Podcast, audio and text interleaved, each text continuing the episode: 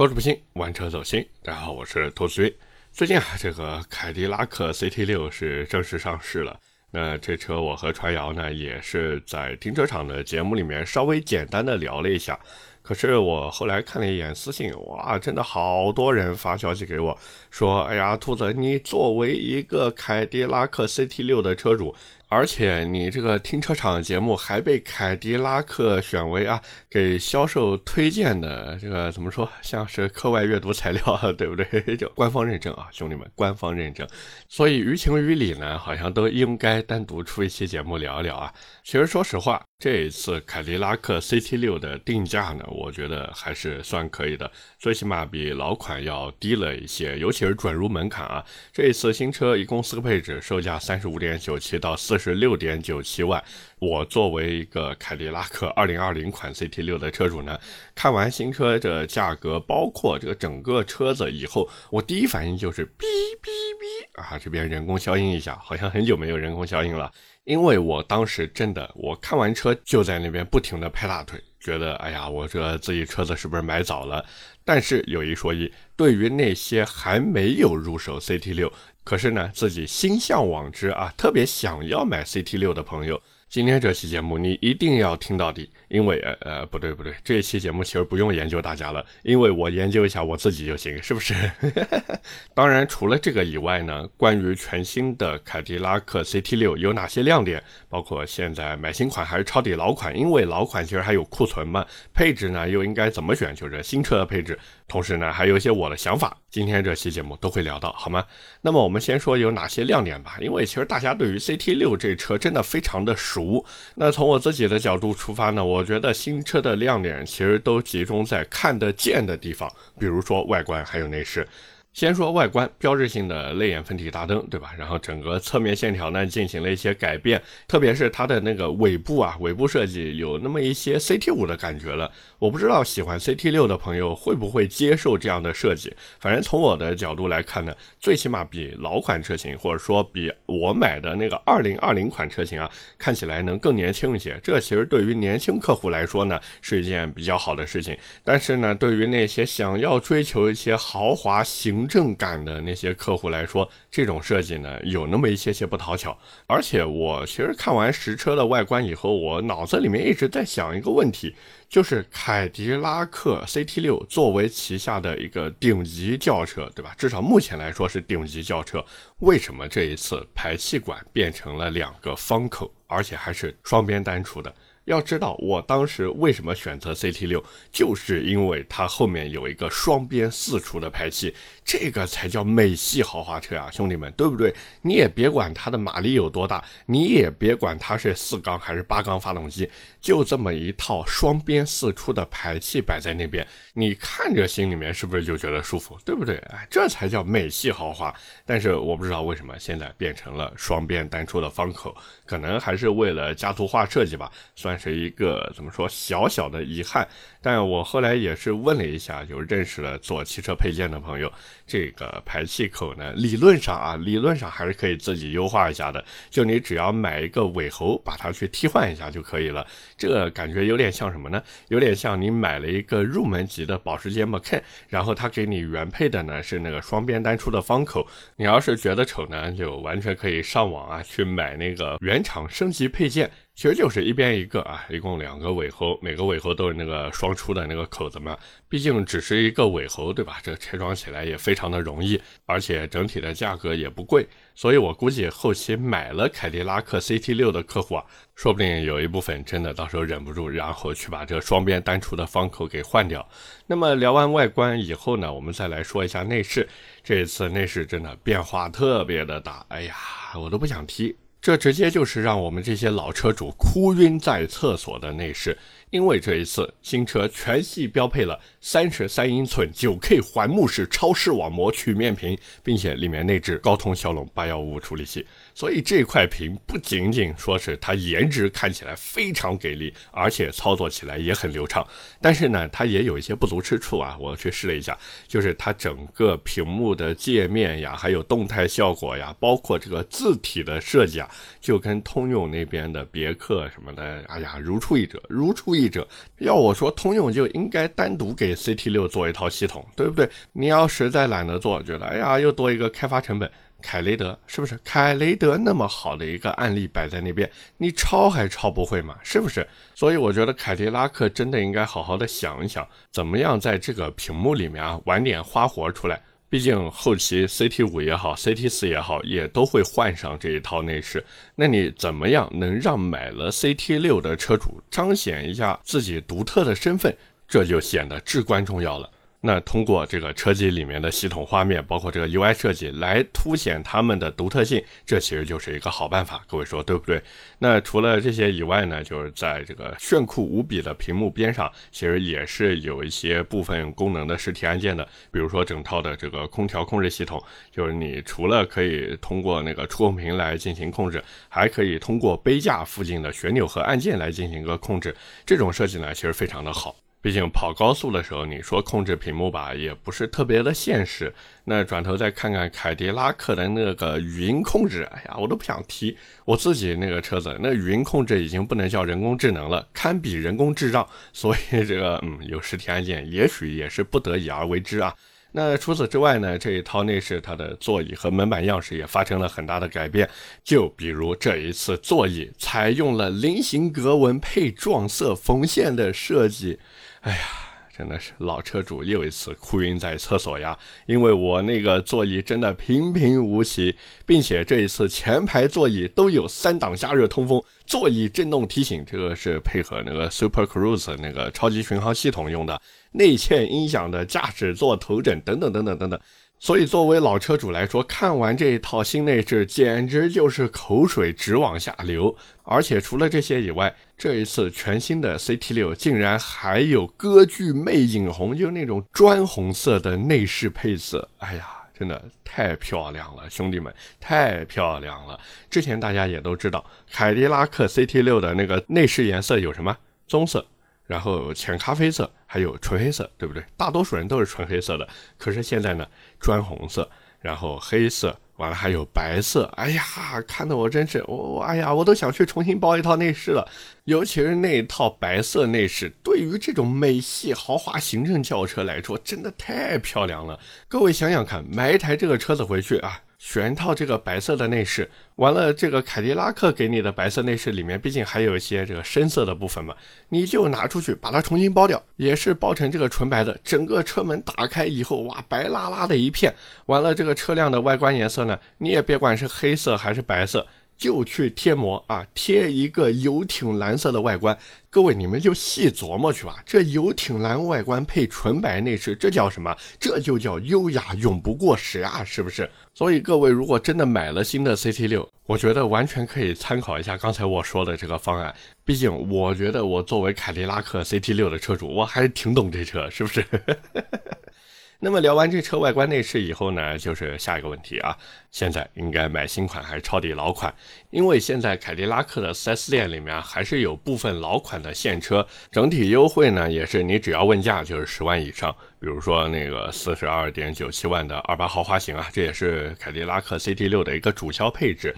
这个配置现在优惠完以后落地呢，差不多是个三十二万这个样子。所以如果说你现在手头的预算稍微差一点意思，又想要买一台 CT 六的话，那这个版本的车型，我觉得还是可以考虑一下的。毕竟全新 CT 六和老款的主要差别在于这个外观和内饰嘛，但是它的底盘和动力总成可以说基本没有什么变化，甚至从从某种程度或者说从某种角度上去看，新款 CT 六的底盘表现还不一定比老款要好。而且这里面其实还有一个问题，就是新款车型因为现在刚刚上市嘛，所以整体的优惠力度呢，至少相比于老款车型来说，有那么一些不值一提。现在整体的行情基本上就是指导价等于落地价。那对于买凯迪拉克的客户来说，你能接受这样的价格吗？反正我是接受不了的。所以我一直觉得，各位如果真的想买新款 CT 六的话，你就等。我虽然之前还发了个微博说大家可以等一等，这个优惠十万以上交个朋友啊，但是那只是一句玩笑话。因为按照现款车型和旧款的整体价格差距来看的话，我估计新款车型这个优惠啊，应该也是奔着五万朝上去的。说不定到了今年年底啊，优惠个六七万并不是梦。毕竟现在已经开口就是三万以上的优惠了嘛。所以各位如果想花和老款车型差不多的钱，然后去落地一台新款车型的话，那今年的年底应该是一个入手的好时机，毕竟 CT 六这车，我说实话，它注定就是一个卖不掉的产品。没办法，因为 CT 六它是喜欢的人多，真买的人少。毕竟车厂摆在这边，空间表现却只是一个标准 C 级车的水平。大家不要总是听我在这边吹说什么，哎呀，CT 六其实是 D 级车，没错，它是 D 级，它也就特摸后备箱的尺寸能算得上是 D 级，其他方面真的就是 C 级。车的一个水平，甚至我觉得还不如五六亿那边，毕竟人家都有大排量车型，凯迪拉克这里只有一个 2.0T，。其实我一直在想，凯迪拉克完全可以给那个 3.0TT 版本加一个颗粒捕捉器嘛，对不对？然后重新回归市场。结果呢，凯迪拉克那边根本没什么反应，他们好像就是想摆烂和躺平。问题是也不看看现在是什么时候了，还在这里躺。哎呀，我真的不知道该怎么去吐槽了。但是如果从消费者的角度，或者说从整个市场的角度来看呢，好像这个 2.0T 的排量啊也是够用的，只是说相对而言呢，它的马力这个确实低了一些啊。所以对于凯迪拉克来说，你们要不然研究一下怎么把 LSY 发动机的功率往上再调一调啊。我也不说让你们调到个三百多马力，你调到个跟原来 LTG 发动机一样的水平行不行嘛？真的是，哎呀，那聊完这些以后呢，其实还有配置该怎么选啊？因为现在新车也是有四个配置，其实这个怎么选，我们就简单聊一聊吧，好不好？最低配呢，看起来比较有性价比啊。而且起售价也比老款低了四万，并且整体的这个最低配风尚型呢，还多了全套的 L 二级辅助驾驶系统，包括还有什么蓝牙钥匙呀、方向盘加热呀、前排座椅通风、五 G 网络、自适应远近光大灯、二十六色氛围灯、多功能后视镜等等等等。所以看起来这个最低配的风尚型啊，性价比特别的高。可是各位，你都买 CT 六了呀，你其他配置真的不想要吗？所以我觉得不如看看二八豪华，整体的差价呢，并没有各位想的那么大，可是配置呢会更加全面一些。说说白了，各位如果真的想买凯迪拉克的车子，我觉得记住一点就行了，就是预算差点意思，直接买二八豪华；预算特别的充裕呢，那你就直奔次顶配。各位千万不要买那个顶配车型。甚至我跟各位说，你如果真的不着急买车，但是又想买凯迪拉克的车子的话，你就等，哎，你就等，等他什么时候把顶配车型的配置下放给次顶配，然后你再去买次顶配，哎，这时候才叫真香。毕竟凯迪拉克那边也不是没怎么玩过嘛，是不是？大家看看 CT 五就知道了。但是对于更多的朋友来说呢，我觉得真的买一个 CT 六的二八豪华绰绰有余，真的非常够用了，好不好？那么聊到这边呢，其实关于这台车，不管是配置方面的，还有选购方面的，我觉得真的已经七七八八聊的差不多了。那最后呢，也是跟大家分享一些我的想法吧。首先呢，就是凯迪拉克 CT 六这台车。我觉得是不适合你作为第一台车去选购的，因为这台车呢，其实更适合那些有过豪华品牌甚至超豪品牌，要不然呢就是对吧，经常开这些车的人，那他去买一个 CT 六其实是比较合适的，因为你能花更少的钱，然后体验到更豪华的一个感受嘛。这种感觉有点像当年的林肯大陆啊，其实都是一样的，反正说白了就是有一种返璞归真的美，是吧？反正差不多就这个意思啊。当然，假如你说，哎，我实在不喜欢 BBA 那种调性，或者我就是喜欢凯迪拉克这种美式豪华的感觉，那你就直接去买吧，是不是？毕竟现在凯迪拉克它也是把外形和内饰设计重新做过了嘛，所以也算是给我们一个重新审视它的机会。但是从我角度来看呢，这也只是一个机会而已。因为当客户预算不足的时候啊，他们其实并不会去选择凯迪拉克。即便说他真的认准了美系车，他其实还有别克呀、雪佛兰啊这些车型可以选，对不对？尤其是那些 SUV 车型，凯迪拉克就算自带精装修，就算调教和用料更好，不好意思，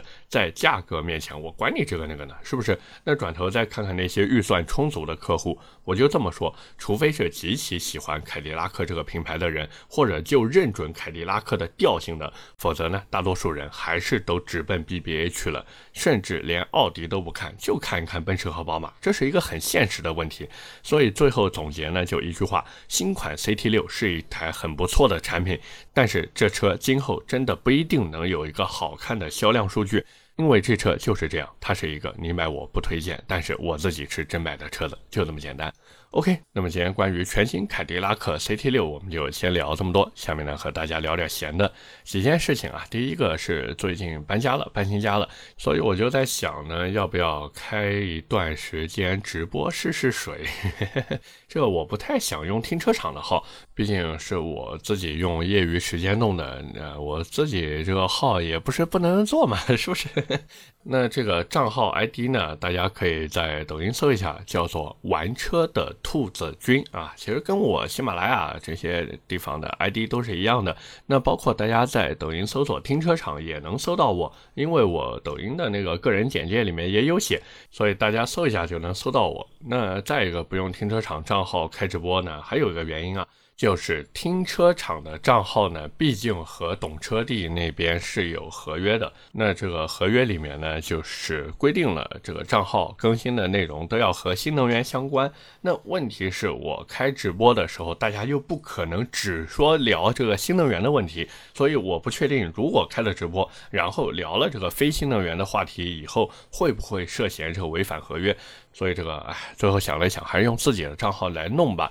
包括我其实也有一个私心，就是想做一做自己的 IP 嘛。所以这个也是恳请各位多多支持，好吧？抖音搜索“玩车的兔子君”，包括还有我的微博“百车全说兔子”。那至于这个直播什么时候开始弄呢？我还没想好。包括礼拜几直播，几点到几点，对吧？这个各位也是恳请啊，给我一点建议，好不好？那么第二个事情呢，就聊聊过六一啊，就我在微博也是发了点照片。其实过六一真的非常有意思，像我那一天直接就跟老板请了个假嘛，当然我是提前请的啊。我们老板说你这家里有事，我说嗯嗯对对对有事有事，好好，然后就把假给批了。那这个六一那一天呢，我儿子因为已经上小托班了嘛，所以就早晨要去幼儿园表演节目。哎呀，这个真的，然后我进去看了以后，哇，真的小朋友们太可爱了。而且因为年纪比较小啊，好像他们都不知道自己在干嘛。我甚至怀疑他们都不知道自己是在演出。就小托班的孩子呀，上了台以后干啥的都有，真的干啥都有。我儿子啊还好歹稍微在那边演了那么一下，在他边上的几个小男孩，有的都直接蹲下来。就好像在那边研究舞台的地毯，我的天！所以小朋友真的非常的可爱。然后我老婆那天呢，就全程在那边拍照录像，哎呀，这记录每一个美好的瞬间嘛，对不对？那等我儿子这个表演完以后呢，其实他们当天中午就已经放学了。那我和我老婆呢，也是一起带他去外面吃了个中午饭。下午呢，就去迪卡侬给他买了一个滑板车啊，六一礼物，最后就回家了嘛。所以那天就等于请了一天假，全程都在陪。老婆孩子，其实我觉得这样挺好的，因为就是孩子的成长，我一直认为啊，他不不是说要有多好的物质条件，就物质方面，我一直觉得力所能及就可以了，就不要攀比，但是呢，也不要瞒着孩子，或者说这个打肿脸充胖子啊，让孩子觉得，哎呀，我家里面这个条件非常的好。就该是什么样就是什么样，对吧？像有些父母好像特别抵触，跟孩子说：“哎，我们家怎么怎么样，我们家条件怎么怎么样。”认为呢不能给孩子说啊。其实我觉得这样不是特别的好，就特别容易走极端。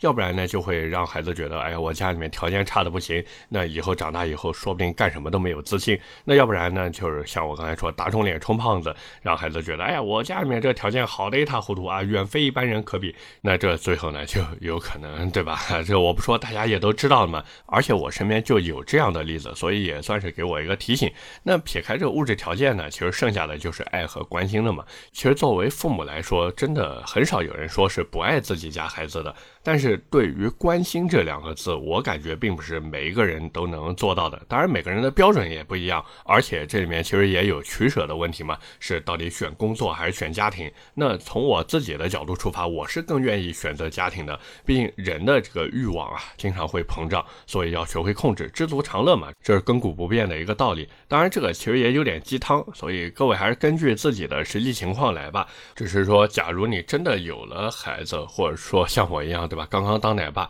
我是觉得多陪陪孩子，毕竟孩子的童年只有一次。各位说是不是这个道理？那聊完这个以后呢，其实还有最后一个事情啊。今天这个闲聊时间比较长啊，就是最后一个事情呢，是我准备再买一台新能源车了，兄弟们。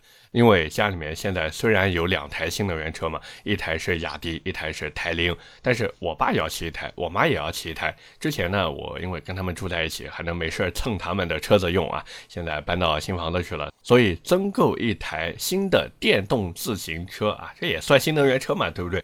就增购一台新的电动自行车，就成了摆在我面前的一个问题。到底该买哪一家的，买哪一个品牌，对吧？买哪一个型号，这些我都一头雾水。那反观我自己的需求呢，其实很简单，一个尺寸不要太大，因为我怕我老婆骑不了。但是呢，它也不能太小，因为前排踏板那边啊，我还想装一个用来带小孩的座椅。那再一个，颜值要高，续航要长。哎呀，尤其是这个续航，我现在家里面的两台电动自行车啊，基本上充一次电差不多充四个小时吧。可是充完以后再骑呢，电量掉的就特别的厉害。